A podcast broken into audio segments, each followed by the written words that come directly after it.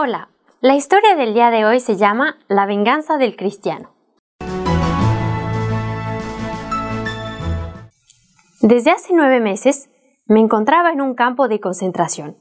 Estaba tan flaco que daba miedo, y mi cuerpo estaba cubierto de heridas. El día anterior a la Navidad, el comandante del campamento mandó buscarme. A mi llegada, estaba en la mesa delante de una cena suntuosa me hizo quedarme en posición de firmes durante todo el almuerzo, y no cesó de atormentarme porque era cristiano y porque anunciaba el Evangelio a mis compañeros de cautiverio. Para terminar, le trajeron café con pasteles. Su esposa es una excelente pastelera, dijo el comandante, mientras comía. Como no entendí, me explicó.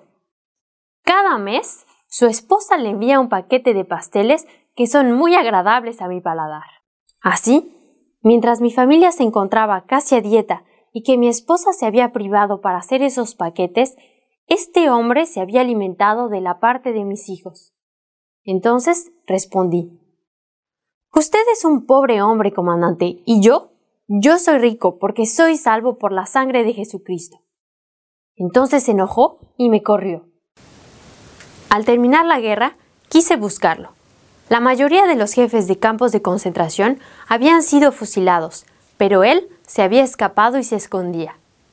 Muchos años pasaron. Después lo encontré. Entonces fui a verlo con un amigo, pero no me reconoció. Soy el número de la matrícula 9655. ¿Se acuerda de la Navidad de 1943? Le dio miedo, al igual que a su mujer, y murmuró. ¿Ha venido a vengarse? Así es, respondí, y luego abrí una caja que contenía un pastel muy grande. Le pedí a su esposa que hiciera café y nos sentamos alrededor de la mesa los cuatro juntos. El hombre terminó llorando implorando mi perdón. Un año más tarde, su esposa y él aceptaron a Jesucristo como su Salvador personal. El apóstol Pablo, en Colosenses capítulo 2, versículo 13, nos dice, y a vosotros, estando muertos en pecado, Jesucristo os dio vida juntamente con Él, perdonándoos todos los pecados. Como Jesús nos ha perdonado, perdonemos también a aquellos que nos han ofendido.